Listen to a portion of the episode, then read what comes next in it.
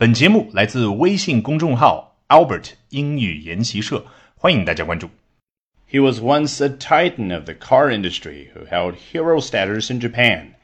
He then became one of the country's most well known criminal suspects. Now he's an international fugitive.